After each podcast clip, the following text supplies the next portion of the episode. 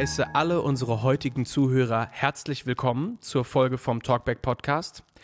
Mein Name ist Elemix und ich bin hier heute wieder mit meinem Podcast-Kollegen und Partner Ben Kutter und wir freuen uns wahnsinnig, euch heute zur der letzten Folge, es ist äh, für uns auch unglaublich zu schaffen, von, nicht vom ganzen Podcast, aber von dieser Season begrüßen zu können. Herzlich willkommen an alle, die dabei sind. Ja, ich bin auch echt happy, dass wir es bis zur zwölften Folge durchgehalten haben. Und uns erwartet jetzt der danach erstmal eine einmonatige Pause. Aber umso mehr freue ich, dass wir heute noch mal im März äh, sprechen. Und wir haben heute ein total spannendes Thema, nämlich das Thema Musik und Spiritualität. Wir haben darüber ja schon ähm, vor zwei mhm. Wochen mit Ellie ein bisschen drüber gesprochen. Wir haben es angerissen. Und ich glaube, dass wir heute noch mal viel tiefer in dieses Thema reingehen können. Und die erste, ja, ja ne, absolut. Und äh, die erste Frage, äh, die ich dir gerne stellen würde, LMX, ist, ähm, wo ist in deinem persönlichen Leben eine Verbindung zwischen Musik und Spiritualität? Oh, das finde ich eine sehr gute Frage. Ähm, ich glaube, dass das ähm, bei mir viel mit dem Thema äh, Gefühle zu tun hat. Also ich habe mir in den letzten Jahren eine wirklich sehr freie und inklusive und breite Art der Spiritualität zurechtgelegt. Und das spiegelt sich vielleicht auch in meinem Musikgeschmack wieder. Weil der geht mittlerweile echt durch alle Genres, von oben bis unten, von vorne bis hinten. Ähm, und ich merke, dass es bei mir irgendwie, ähm, ja, also ich glaube so die, was man echt als spirituellste Momente bezeichnen kann beim Musikhören, wo ich dann teilweise auch wirklich Pisse in, der Auge in den Augen habe manchmal, ist, ähm, wenn ein Song, das kann ein Text sein oder einfach nur eine Melodie, ein Soundscape, was auch immer, irgendwas Auditives, es kann sogar ein Rufus Beck Hörbuch sein, wenn man jetzt möchte unbedingt, ähm, ein Gefühl in mir auslöst und, und äh, oder ein ganz starkes Gefühl wieder hervorruft, was vielleicht schon lange nicht mehr da war. Und das passiert glücklicherweise äh, regelmäßig bei mir. So, so bleibt mein Leben auch ein bisschen spannend und nicht prüde, weil ich da immer wieder ins Fühlen reinkommen darf. Ähm, und ich glaube, dass äh, da gerade, muss ich sagen, äh, elektronische Musik bei mir eine große Rolle spielt. Oft ein Genre, was so super als herzlos verschrien ist. Ähm, ja, dabei ist für mich die elektronische Musik in einem gewissen Bereich so das Brückenstück zwischen allen Arten von Musik. Und ähm, das spielt bei mir eine ganz, ganz, ganz große Rolle, wenn es ums Thema Spiritualität und Musik geht. Und darf ich die Frage auch direkt zurückgeben, Ben? Äh, du darfst sie zurückgeben. Ich würde nur gern vorher noch etwas zu dem sagen, was du gerade geäußert hast.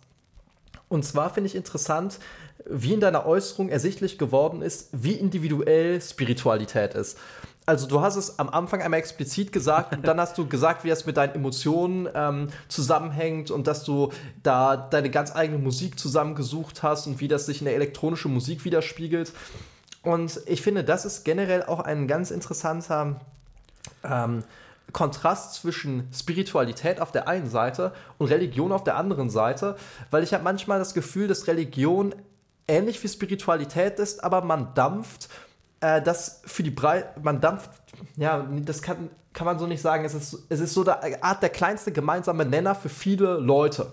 Ähm, und ist praktisch Spiritualität ja. ähm, aus dem Regal. Ja? Und ich finde, was Spiritualität eigentlich alles ausmacht, ist, dass die auf die eigene Persönlichkeit abgestimmt ist, dass man seine eigenen spirituellen Praktiken, seine eigenen Perspektiven entwickelt und dass das deswegen etwas sehr Individuelles ist. Und das, finde ich, hat sich gerade in deiner Äußerung wieder gespiegelt. Und das ist eben nicht so ähm, rigide Praktiken, rigide Perspektiven auf die Welt für alle Leute geben kann und dass praktisch alle Leute dieselbe Spiritualität slash Religion haben. Ich finde, das ist äh, wichtig. Ähm, ich weiß nicht, siehst du ja, das auch also, so? Ich, ich sehe das genauso und bevor du deine Frage die du ja selber gestellt hast, die ich dir dann zurückgeworfen habe, beantwortest, möchte ich ganz kurz zu dem Thema einmal sagen, ähm, dass ich ja aus einem christlichen Hintergrund komme. Also mhm. das ist äh, die Religion, mit der ich äh, auf gewisse Art und Weise aufgewachsen bin und wo ich auch ganz, ganz, ganz viele wahnsinnig tolle äh, Erfahrungen machen durfte und auch sauglücklich bin, dass ich da in einem Umfeld geboren bin, was da einfach nur eine äh, ne, ne tolle Art von ähm, Religion, Spiritualität, Glauben, alles irgendwie ähm, hatte. Also da bin ich super zufrieden. Eine Sache, wo ich mich tatsächlich doch niemals mit anfreunden konnte und was einfach überhaupt niemals mein Ding und auch nicht mein Geschmack war, egal wie sehr ich äh, mir das einreden wollte und verstellt habe ich mich das sowieso nie, ist, dass ähm, die Worship-Musik, also ähm, das ist fast egal von wem. Also ich verstehe es jetzt nur auf Deutsch und auf, äh, und auf Englisch. Ähm, ja, das können irgendwelche deutsche Texte sein, es können aber auch so berühmte internationale Beispiele sein, mhm. wie Hillsong oder so, äh, einfach überhaupt nicht mein Ding sind. Also es ist nicht mal so, dass sie nicht mein Ding sind, sie sind eigentlich minus 10% mein Ding.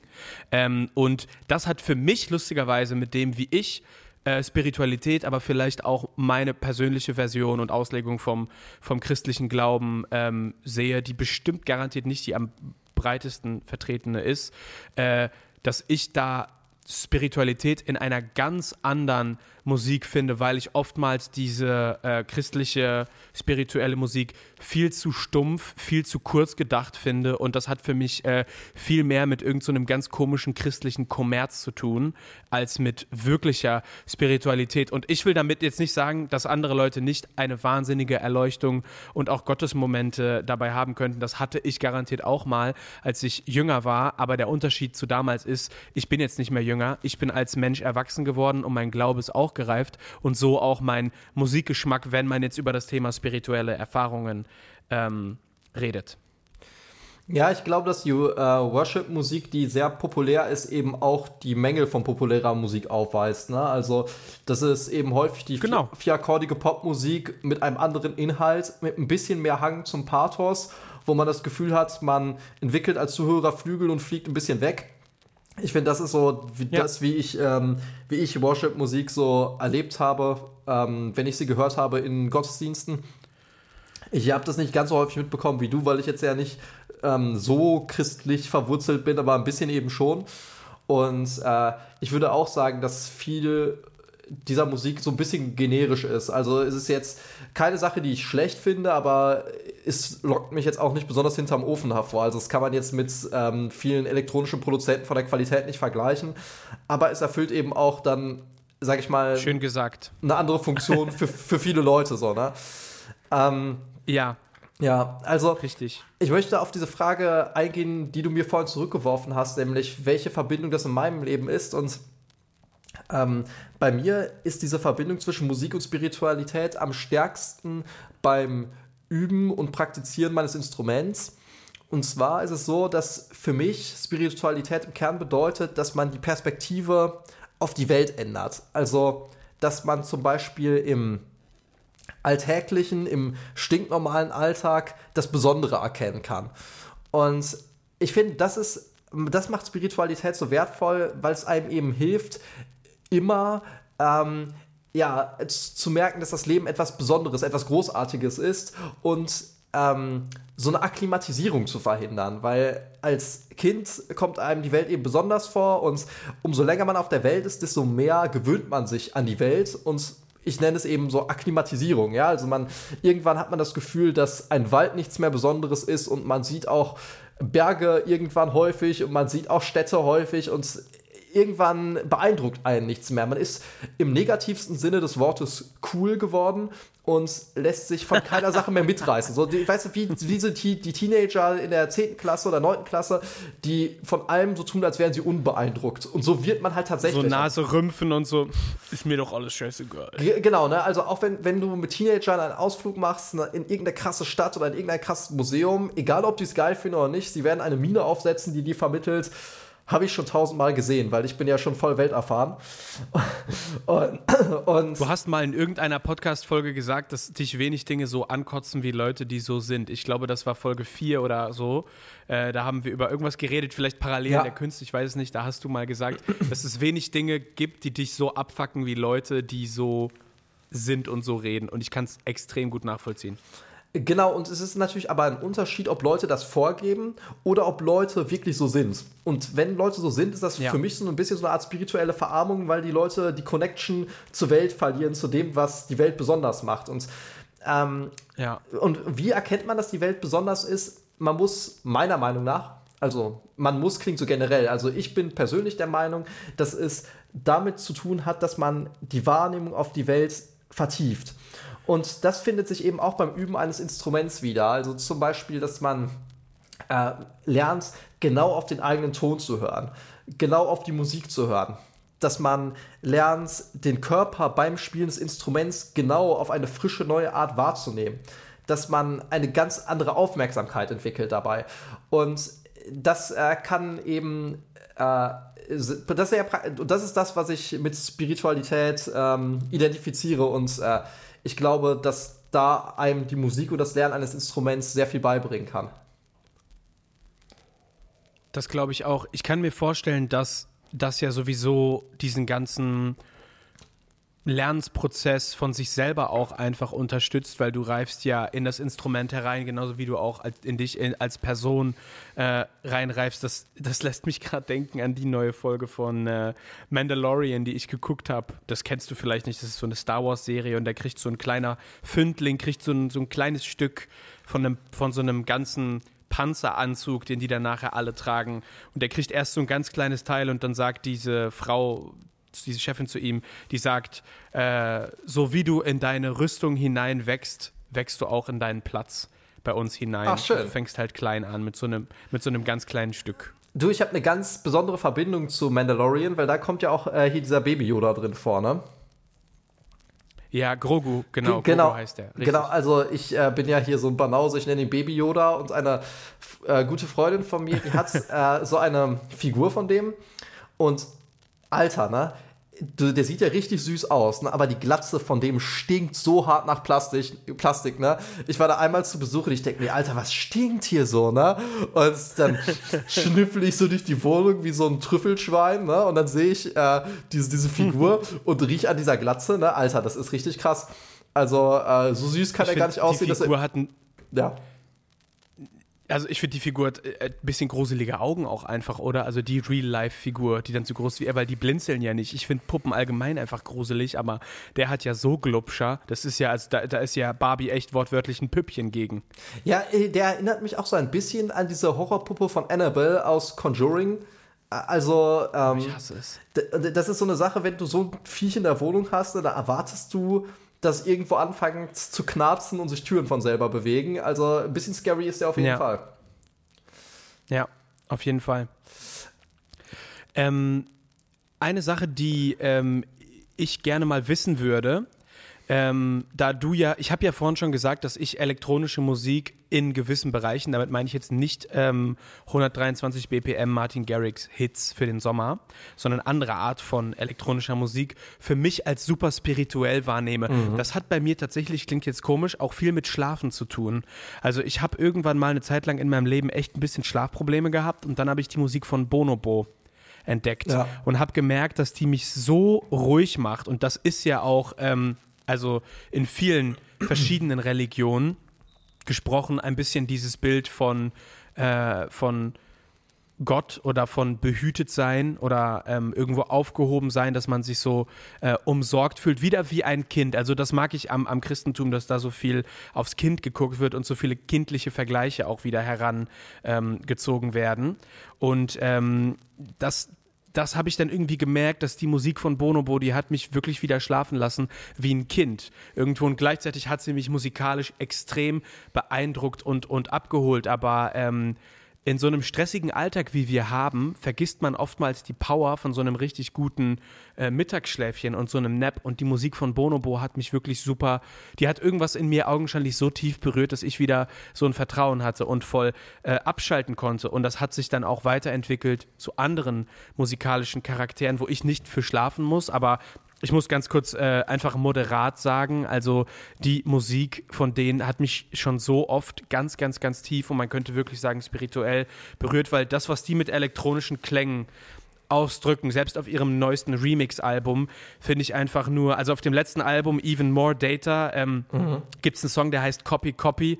Leute, den müsst ihr euch einfach mal anhören. Also das ist äh, einfach unglaublich. Und ganz andere Aspekte davon finde ich dann bei Ten Walls wieder. Es ist ein elektronischer Künstler aus Litauen, der eine klassische Musikausbildung ähm, durchlaufen hat und der irgendwie orchestrale Musik mit EDM-Sounds verbindet und äh, der so, die so ganz groß und pompös und, äh, und irgendwie so sind.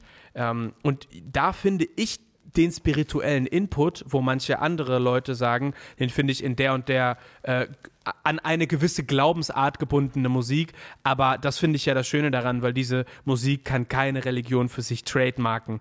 Niemand kann sagen, diese Artists, die ich jetzt genannt habe, gehören nur zu uns. Die gehören einfach allen und das finde ich einfach toll. Absolut. Und das, was du zu Bonobo gesagt hast, kann ich total nachvollziehen. Also ich finde, Bonobo hat so eine Musik, die spirituell auf verschiedenen Ebenen ist. Also einerseits hat die Musik durch ihre langsame Veränderungsrate und Gleichförmigkeit auf dem ersten Blick so etwas total Ruhiges. Selbst wenn der Rhythmus schnell ist, hat es durch die langsame Veränderung etwas unfassbar Ruhiges, wenn man diese Musik hört. Und man hat das Gefühl, ja. alle Sorgen fallen wirklich so in sich zusammen und man kommt in so einen Flow, wenn man das hört. Ähm, also es leert richtig den Kopf. Aber die zweite Ebene, wo ich sage, dass Bonobos Musik wirklich ähm, ja so eine für mich spirituelle Komponente hat, ist, wenn man die Videos guckt. Weil ich finde, dass diese die Videos von Bonobo sind absoluter Hammer. Also zum, ich habe heute Morgen noch das Video von Shadows geguckt ähm, was von Fragments ist, von seinem äh, neuesten Album, was von 2022, glaube ich, auch ist. Und mhm. ähm, das sind wirklich Videos, wo man richtig versinkt. Das sind nicht so diese Videos, wo zum Beispiel eine Love Story porträtiert wird und zwischendurch wird mal der Sänger eingeblendet, der irgendwelche Sachen ins Mikro schreit, sondern es geht eher so darum, visuell äh, zu untermalen, wie man sich in der Musik verliert. Und ich finde das total genial. Ich finde, das hat er auch mega gut gemacht bei Otomo oder so, glaube ich, spricht man den Track aus. Das ist auch so einer von Fragments, wo er, ähm, wo er Gesänge aus, ähm, äh, aus, aus Serbien, glaube ich, drin verarbeitet hat. Und äh, da hat er so einen Skater, der ähm, die ganze Zeit gefilmt wird, wie der so in seinem Flow ist, wie der über so eine Straße fährt. Und ich finde, das ist so gut im Video eingefangen und der arbeitet immer mit richtig krassen Artisten zusammen, die das visuell umsetzen. Und äh, deswegen, ich finde, Bonobo ist da wirklich eine uneingeschränkte Empfehlung, weil sowohl die Musik als auch die Videoumsetzung so viel mehr Niveau hat als der Markenstandard. Also, das ist wirklich, wirklich was anderes als viele andere Leute in der Szene, finde ich. Ich habe noch niemals in meinem Leben ein Bonobo Musikvideo gesehen. Echt nicht? Und ich. Was? Und ich glaube. Nein. Ja. Oh Gott. Nee, habe ich noch niemals gesehen. Und, und weißt du was? Ich glaube, das ist das größte Kompliment, was man dem Künstler geben kann, oder? Denk doch mal darüber nach, was das heißt. Ja, das ist auch. Das, wenn ich, ja. wenn, wenn ich als Musikliebhaber und als äh, jemand, der das beruflich macht, bis jetzt noch nicht das starke Bedürfnis entwickelt habe, nach Bonobo Musikvideos auf YouTube zu gucken. Und das ist einer der wenigen Künstler, die ich kenne, bei dem das ist. Dann denk doch mal darüber nach, oder du hast es ja schon geschlussfolgert, sag mir dann doch mal, was das jetzt eigentlich heißt im Umkehrschluss. Was das uneingeschränkte Kompliment für ihn ist, was sich niemand anders so geben kann wie ihm. Dass du dich schon in der Musik alleine verlierst. Dass die Musik einfach reicht. Genau. Und dass das, das Hauptmedium endlich mal das Hauptmedium ist und dass das irgendwie das Material liefert, was es auch einfach liefern muss und dass ich nicht wie bei, keine Ahnung, also manche Musik kann ich ja nur mit Musikvideo aushalten. Sonst geht es ja gar nicht. Und bei manchen Künstlern habe ich dann schon, na, wenn ich jetzt das neue Crow-Album 1111 so zehnmal gehört habe, dann denke ich mir so, hm, oh, der Song ist eigentlich ganz cool, gibt es da auch ein Musikvideo zu? Und dann gucke ich und dann ist da, dann fliegt der, dann fliegt Crow da so ganz verrückt in seinem Auto irgendwie rum und dann äh, ist da irgendwie noch eine Sängerin mit drin und so. Und das ist dann irgendwie ganz cool. Aber bei Bonobo, ich habe Bonobo angefangen zu hören. Da bin ich noch nicht mal nach Amsterdam gezogen. Also das das muss vor fünf Jahren gewesen sein oder so. Und ich habe bis jetzt noch nicht einmal, das ist mir noch nicht mal auf den, und er, auf Social Media sehe ich auch, dass er Fotos von sich hochlädt, aber nicht so Musikvideo, von wegen so, ich, stress euch jetzt mal ganz kurz, guckt euch mein Musikvideo an und so. Hat er bis jetzt auch noch nicht gemacht und ich habe bis jetzt noch nicht das Bedürfnis gehabt. Okay, aber ich gebe dir jetzt Hausaufgabe, guck dir drei Videos an, nämlich von Cyrus, das Musikvideo, von Shadows und von First Fires. Die drei das ist wirklich richtig, okay, und das, richtig geil. Und das macht nicht, und das macht nicht meine Vision dann irgendwie kaputt von der Musik oder so. Ja, gut, sowas, das kann man natürlich nie sagen, aber ich finde, die Videos sind so abstrakt, dass es eigentlich die Kreativität immer eher befeuert. Also ich fand, Steigert. Ja, ich habe die Videos gesehen, ich war okay. von den Socken. Ähm, okay, da, ich denke da nämlich auch immer drüber nach irgendwie ne, bei so Sachen. Aber danke, ich, ich werde mir das nochmal zurückhören und dann äh, auf die Empfehlung, denke ich, zurückkommen, weil das klingt ja schon ganz toll, was du erzählt hast. Ich finde gleichzeitig, du, also du hast jetzt praktisch so, so eine Bresche geschlagen für elektronische Musik. Für mich hat das aber auch klassische Musik sehr stark. Also gerade im äh, Konzerthaus.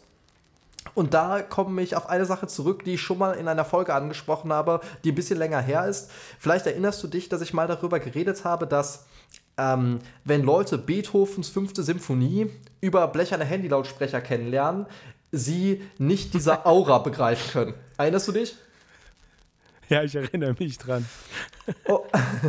Und ähm, für mich. Ben Kutter at its best. Ja, und ähm, wenn man äh, klassische Musik im Konzerthaus hört und das Licht wird gedimmt und dann geht ein Solist auf die Bühne und der Flügel halt durch den ganzen Saal und dann geht zum Beispiel eine Querflöte oder eine Oboe oder eine Klarinette, geht so total lyrisch noch über das Klavier drüber. Ähm, dann finde ich, kommt auch so eine Stimmung zustande, wo er wirklich das Gefühl hat, ähm, da passiert etwas ganz Besonderes. Und äh, ich glaube, bei klassischer Musik spielt mit rein, dass man es eben häufig in diesem besonderen Setting erlebt. Und ich denke, dieses Setting ist für die Verbindung von Musik und Spiritualität auch ein, ja, ein Katalysator. Also bei klassischer Musik das Konzerthaus, aber eben bei anderer Musik das Beisammensein auch von anderen Menschen. Also ich denke, deswegen äh, funktioniert Worship-Musik äh, Musik auch so gut, weil man ganz viele Leute auf demselben Spot hat, die mitsingen, die mitklatschen.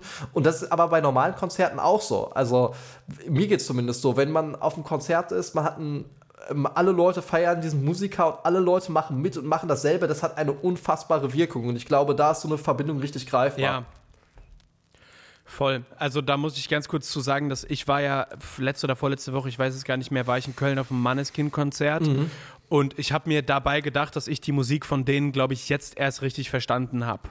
Also ich glaube, dass erst, wenn du wirklich dann mal was live siehst, dann verstehst du die Musik vielleicht wirklich so, wie die irgendwie gemeint ist und das ist wahrscheinlich auch wie Volksmusik und so gut funktioniert. Also ich glaube, dass ich auf dem Helene Fischer oder Andrea Berg Konzert auch Spaß haben könnte, wenn da irgendwie so 50.000 andere Leute gleichzeitig sind, die auch gute Laune haben. Vielleicht ist die Musik nicht immer mein Ding, vielleicht ist sie aber auch mein Ding und auf jeden Fall sind genug Leute da, die Spaß haben. Und das macht ja auch schon mal viel aus.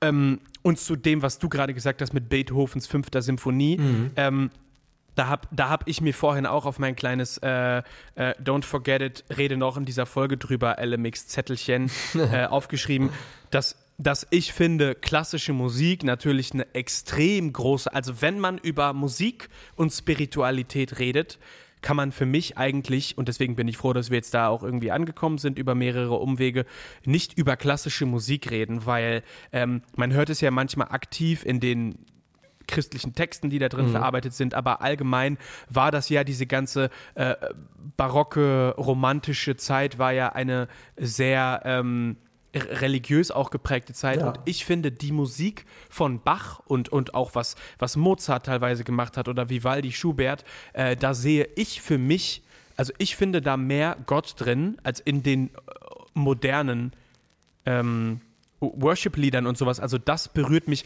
das berührt mich spirituell wirklich manchmal tief, weil die Leute auch noch so pur gelebt haben, glaube ich, und die Sachen irgendwie ganz anders da drin ähm, verarbeitet haben. Das war auch ein super komisches Gottesbild vielleicht manchmal, aber äh, musikalisch fand ich das einfach äh, top und höre ich irgendwie äh, sau gerne und kann ich wirklich tief. Es gibt so eine Stelle in der Johannespassion, da finde ich, wird diese, diese, diese Liebe und Wärme und, und Aufopferung ähm, von, von, von, von Jesus, die er so auf sich nimmt für alle Menschen, so krass rübergebracht.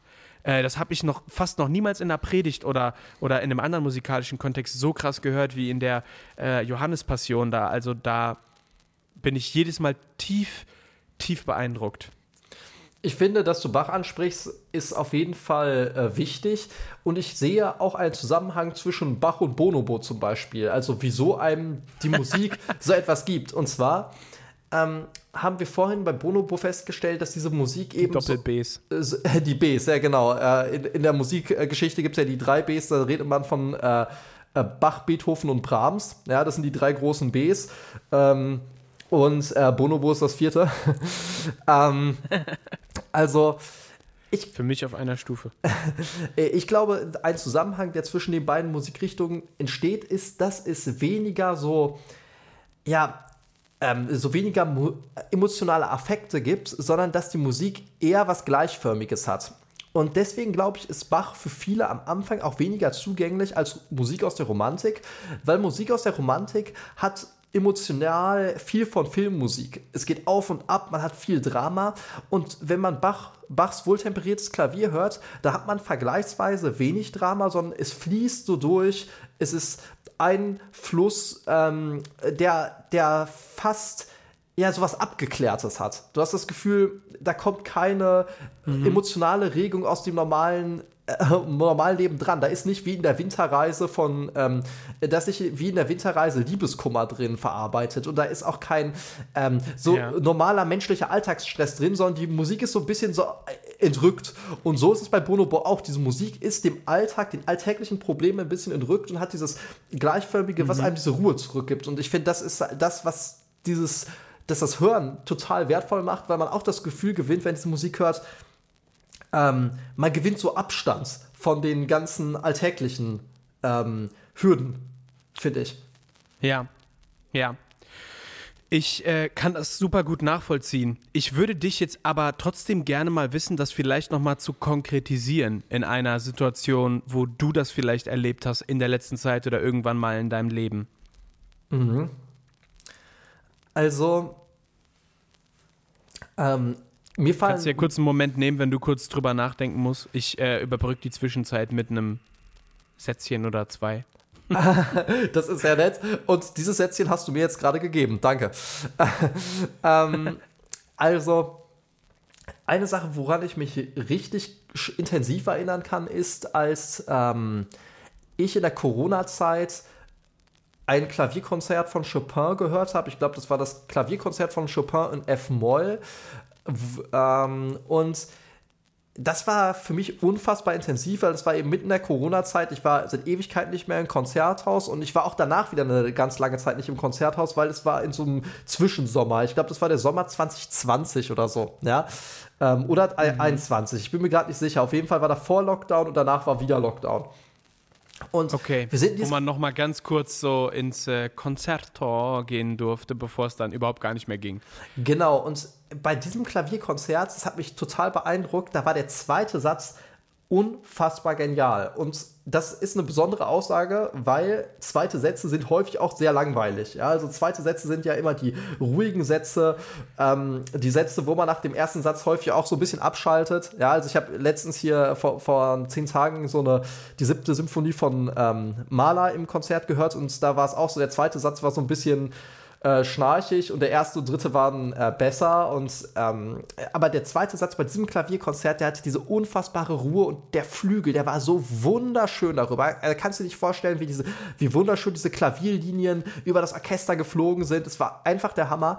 Und da hatte ich wirklich das Gefühl, ähm, äh, so, ich war komplett selbstvergessen, weil man sich so, weil ich mich so in dieser Schönheit der Musik ergehen konnte. Und äh, das war das letzte Mal, wo ich ja also was mir jetzt so einfällt spontan, wo so richtig, so richtig krasse Verbindung wow. da war. Das klingt echt wahnsinnig. Ja, Mega. Und, und das ist so dieses Ding, ich finde, ähm, wenn Musik so schön ist, dass man das Gefühl hat, man verliebt sich nochmal in die Welt nochmal so ganz neu, weißt du, wo du sagst, so, das ist so schön, mhm. ähm, ich, ich brauche mehr davon. Das ist genau das Gegenteil vom Alltag, wo man das Gefühl hat, ich renne von A nach B und äh, ich möchte immer von Sachen weg oder Sachen abhaken. Und das ist wirklich eine Sache, ja. du hörst diese Musik und du kannst nicht genug bekommen. Diese Schönheit ist so überwältigend, du sagst mehr, mehr, mehr, mehr, mehr und dann ist der Satz leider vorbei und äh, es ist zu spät. Ja? Und das finde ich ist einfach unfassbar, wenn sowas passiert. Also ich muss da gerade denken, als ich ähm, meinen ersten Praktikumstag im äh, Studio, in einem Studio hier in Amsterdam hatte, ähm, da kam dann der berühmteste oder einer der berühmtesten niederländischen Pianisten ähm, am Nachmittag vorbei und am Vormittag war jemand da, der den Flügel für ihn zurechtgestimmt hat. Und die haben dann neue Tasten reingemacht und haben teilweise unter die Tasten, unter die Hämmer, aber auch an der Seite, haben die kleine Papierstücke reingelegt, um so einen Millimeter die Hämmer auf den Seiten zu verschieben.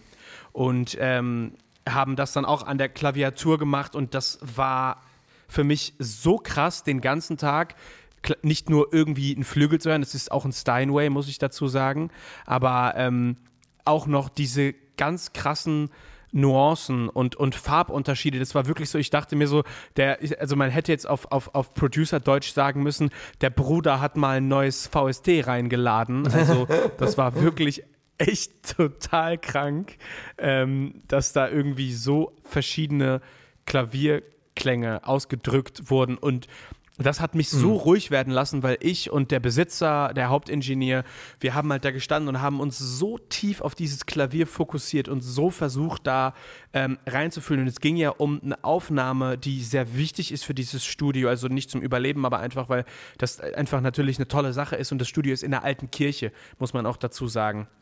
Und das hat einfach schon einen wahnsinnigen Klang an sich und dann, dann geht es äh, total viel um, wo steht das Klavier auch und so weiter und so fort. Aber da ging es dann auch noch um die Bearbeitung an dem Flügel. Und das war kein Konzert, aber es war trotzdem super viel Musik und das hat mich so tief berührt, weil der Typ, der ähm, das gestimmt hat, hat mit so einer Liebe an diesem Flügel gearbeitet und hat so tief im Detail, also als ob da wieder ein kleines Kind war. Und das war großartig und so eine Inspiration und auch die Leute, die in dem Studio waren, die seit 25, 40 Jahren in der Musikbranche arbeiten, die haben nachher zu mir gesagt, also da, sowas habe ich auch noch nie erlebt. Das habe ich noch niemals mitgemacht, dass sowas, dass so feine Unterschiede so möglich sind mit ein paar Millimeterstücken Papier, hier an der Seite links unter den Tasten. Ich wusste sowieso nicht, dass man einen Flügel so auseinanderschrauben kann, aber ja. dass dann so ein paar Papierstücke so einen Unterschied machen können oder mal so, so, so eine Decke unter die hohen Tasten legen oder sowas, ne? Also auf den Boden. Alter Schwede, das war wirklich ähm, heftig, tief, tief beeindruckend. Und das äh, ist für mich der letzte Moment in meinem Alltag, wo ich mir denke, da hat mich das richtig, richtig umgehauen irgendwie. Ja, diese Hingabe klingt auch wirklich äh, total inspirierend. Ich finde. Sag mal. Hm? Ähm, sag du. Zum, ganz kurz zum Thema ganz kurz zum Thema ähm, äh, klassische Barockmusik und so, ja, ne? Ja. Meinst du, dass das vielleicht auch alles so ein bisschen spirituell angehaucht war, weil die Kirche einer der wenigen Orte war oder ein guter Ort war, um auch Musik zu machen? Weil ich musste gerade daran denken, dass ich war letztes Jahr mal in Delft äh, und da gibt es dann zwei Kirchen, alte und neue Kirche sind beide aber trotzdem sau alt und in der neuen alten Kirche steht dann an der Orgel dran, hier hat Mozart im Alter von elf oder zwölf Jahren gespielt, mhm. als der ähm, mit seinem Vater eine Holland-Tour gemacht hat und da hat er in dieser Kirche einmal gespielt. Und dann dachte ich mir so, wow, das ist echt was Besonderes und er ist bestimmt nicht extra nach Delft deswegen gekommen. Ich weiß jetzt nicht, vielleicht ist er auch nur durchgereist, vielleicht hat ja. er es auch anfokussiert, aber dann später dachte ich auch, naja, also ähm, wird auch so ziemlich die einzige Stadt in der ganzen Umgebung gewesen sein, wo er so eine Orgel gefunden hat in dem äh, Ausmaß. Also ich dachte dann auch nachher so, ist schon was krasses.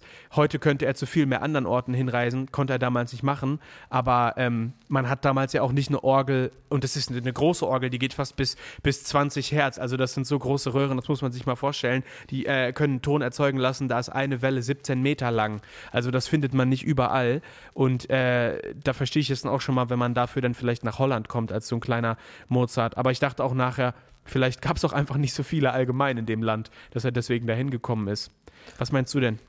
Ja, ich äh, denke, dass das für die Entstehung der Musik in der damaligen Zeit und auch für die Hörgewohnheiten eine enorme Rolle gespielt hat, weil es eben wirklich einen Mangel an Instrumenten gab, worauf man die Musik ausüben konnte. Also, wie du sagst, ne, also solche Orgeln, die äh, wirklich gut waren, die gab es nicht an jeder Ecke. Man hatte nicht zu Hause ein Keyboard, wo man einen Orgel-Synthesizer reingeladen hat.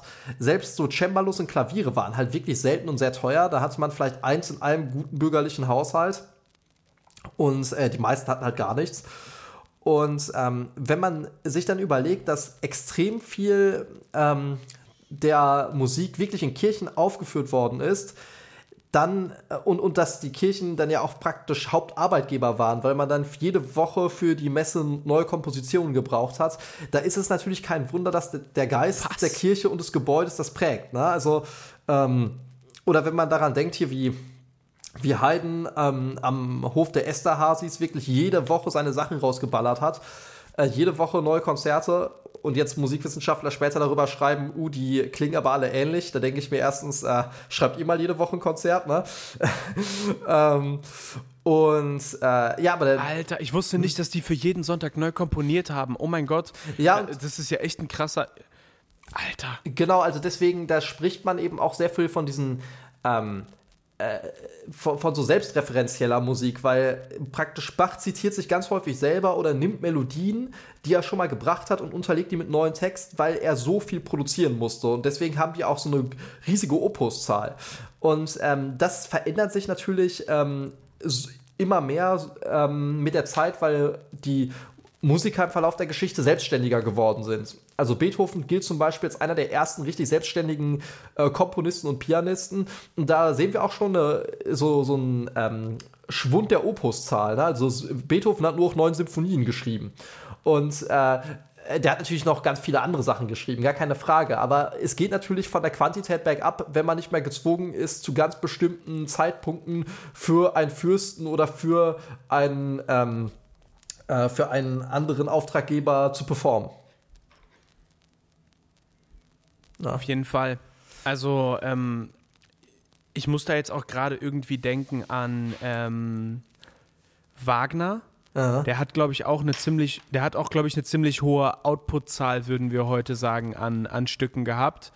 Ähm, und ich glaube, man hat ja nicht ohne Grund irgendwann mal dann diese äh, Festspiele oder was das war, diese, in, diese, ja. in, in, Ostdeutsch, in, in, Ostdeutschland, das, das war ja nur an, an seine Musik quasi äh, ähm, appelliert und ähm, da muss es dann ja auch eine entsprechend große Outputzahl gegeben haben, schätze ich mal, an, an Stücken.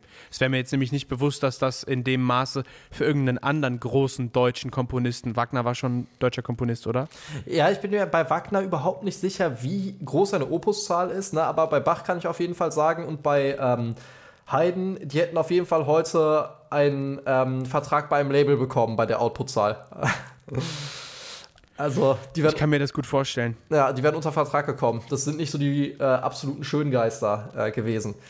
Ähm, was ich vorhin noch ansprechen wollte, und äh, ich denke, das ist noch wichtig, dass wir das heute auch noch ansprechen, ist, ähm, wir haben jetzt sehr viel über die Schnittmenge von Musik und Spiritualität gesprochen. Gleichzeitig ist Musik allerdings viel mehr als Spiritualität und Spiritualität wiederum ist mehr als Musik.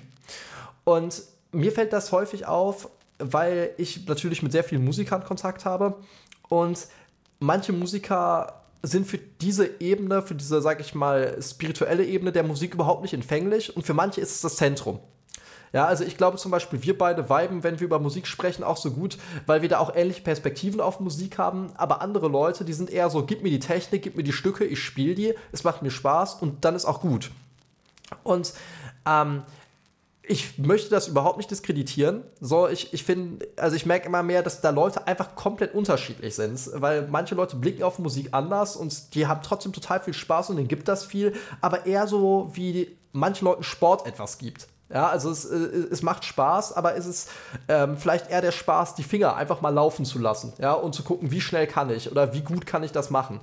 Und ähm, das finde ich wirklich spannend, wie da, wie da manche Musiker total auf diese spirituelle Schiene gehen und für die ist Musik vielleicht eine Form des Meditierens, ja, und für andere Leute ist äh, Musik eben eher etwas Handwerkliches. Ähm, hast du das auch schon so festgestellt oder ist das eher so eine Beobachtung, die du nicht so teilst?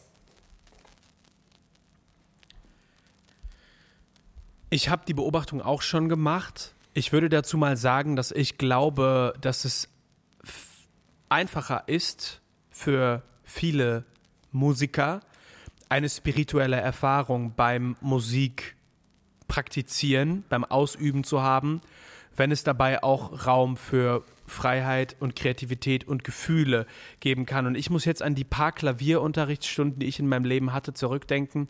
Und da war nicht so viel mit Fühlen dabei. Also da war mhm. mehr mit, wie es ja auch zu sein hat, üben und und harte Arbeit dabei. Und wenn ich jetzt an die Leute denke, die ich kenne aus dem klassischen Bereich, ähm, für die ist Musik halt wie eine Sportart. Es ist ja, kann man ja auch vergleichen. Es ist eine, so eine große Disziplin und ähm, man hat glaube ich, da ein anderes Gefühl, wenn man sagt, ich möchte jetzt meine Gefühle in ein musikalisches Stück umsetzen oder wenn jemand sagt, äh, das Komponieren ist mir alles egal, die Hintergründe auch, ich will das einfach nur geil performen können, ich will das professionell und beruflich machen und da gut drin sein. Ähm, und dann ist es halt wirklich viel harte Arbeit und dann weiß ich nicht, ob da so große spirituelle Gefühle auch immer mitschwingen. Kann ja, äh, kommt bestimmt auch vor, aber bestimmt auch nicht nur ausschließlich.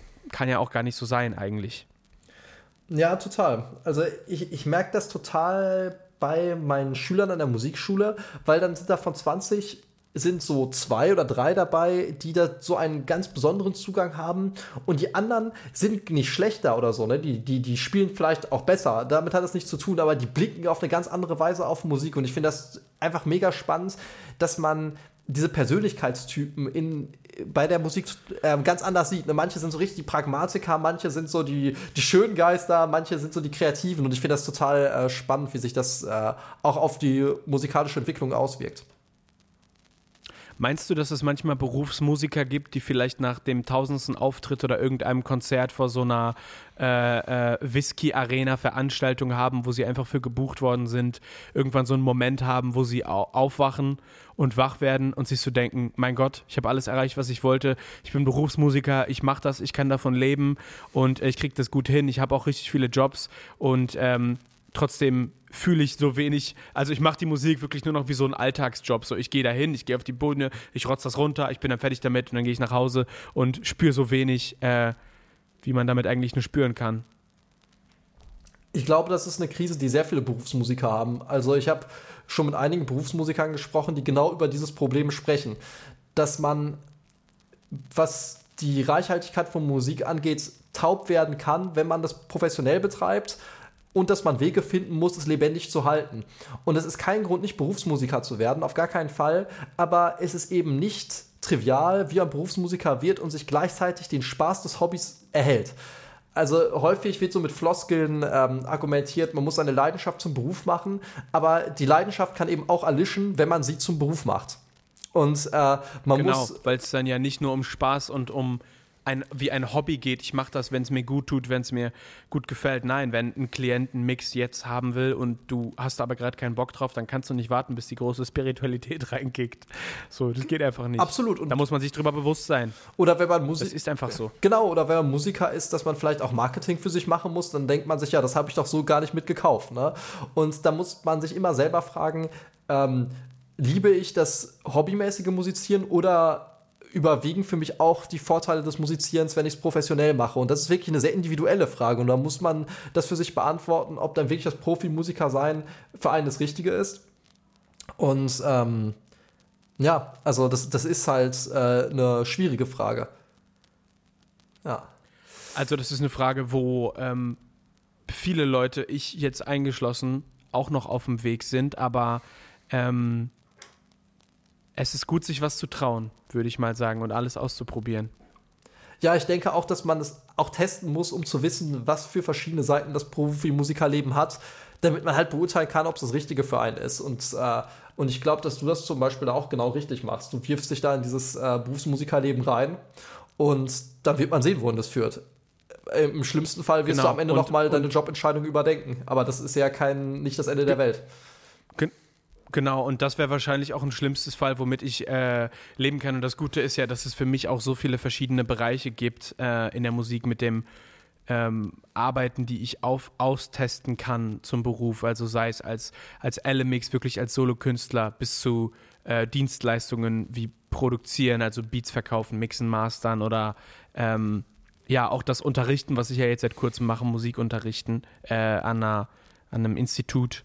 Ähm, das ist einfach schön und das wird man dann irgendwie mit der Zeit sehen. Und ähm, ja, das ist eigentlich ein Prozess, den ich allen Leuten wünsche.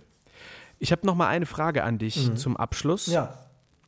Wenn, wenn du an deinen Solo-Sachen arbeitest, ähm, hast du da manchmal irgendwas, was du spirituelle Erfahrung nennen würdest? Oder hast du einfach nur saumäßig viel Spaß dabei, kombiniert mit super viel Arbeit und dem, dem, dem Hirnfuck, der dann auch damit kommt? Wenn man einfach seine eigenen Solo-Projekte macht, wie das bei jedem Künstler ist, der Songs schreibt.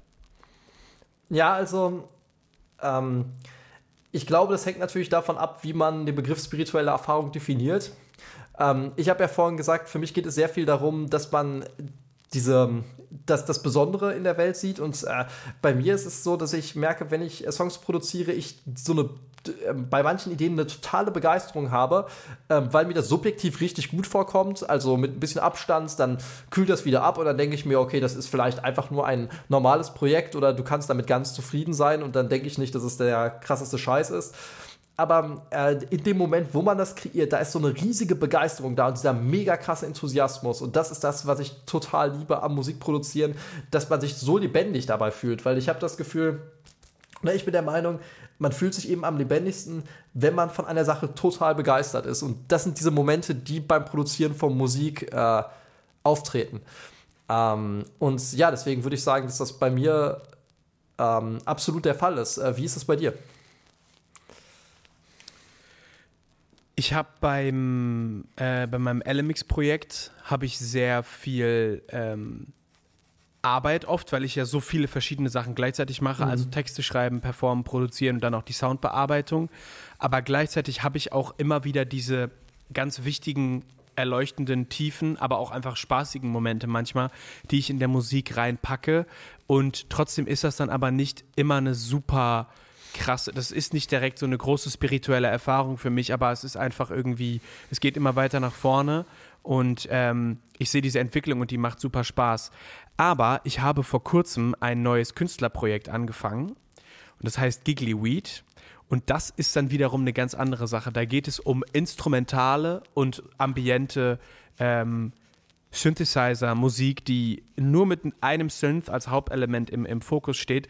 Und da habe ich so krasse Gefühle manchmal und so krasse ähm, auch, auch, auch spirituelle Gedanken manchmal oder mir so denke, ich mache jetzt die, diesen Musik gerade, ich jam dann rum am Synthesizer und dann denke ich auf einmal an irgendein Ereignis von letzter Woche und so. Und äh, das ist dann schon irgendwie echt eine ganz andere Sache für mich.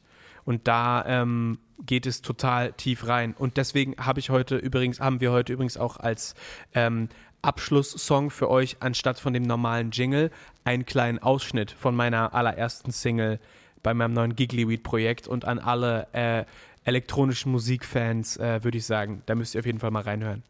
Ja, und bevor diese total spannende und schöne Synthesizer-Musik uns hier den Ausklang des Podcasts äh, beschert, möchte ich die Gelegenheit noch mal nutzen, um mich bei allen bedanken, die diese zwölf Folgen mitverfolgt haben oder einige davon.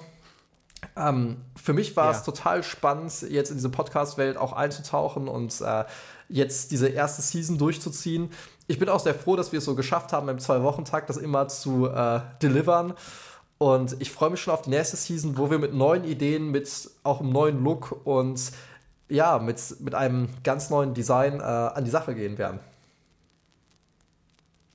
Ja, ich möchte mich auch nochmal herzlich bei allen ähm, Freunden und Freundinnen und Fans und Fandinnen und Verfolgern allgemein von diesem Podcast äh, bedanken und äh, habe damit jetzt auch alle durchgegendert, glaube ich irgendwie und äh, ja, möchte mich ähm, auch nochmal bei dir tatsächlich bedanken, äh, Ben, weil ohne dich wäre dieser äh, tolle Podcast doch einfach gar nicht möglich gewesen. Und ich freue mich schon wahnsinnig auf die zweite Season mit dir und mit allen Zuhörern, äh, mit tollen neuen Themen und mit tollen Gästen. Und ähm, deswegen werden wir uns auch eine kleine Pause nehmen. Im April wird äh, keine Podcast-Folge vom Talkback kommen und wir steigen im Mai wieder, im, im, ersten Freitag vom Mai, steigen wir wieder mit einer neuen Folge für die zweite Season vom Talkback Podcast rein und freuen uns, ähm, euch da alle wiederzusehen. Und bis dahin äh, gilt, alle Folgen, die ihr verpasst habt, nochmal schön anhören und auch fleißig mit euren Freunden teilen. Alles klar, dann ciao, ciao. Thank you.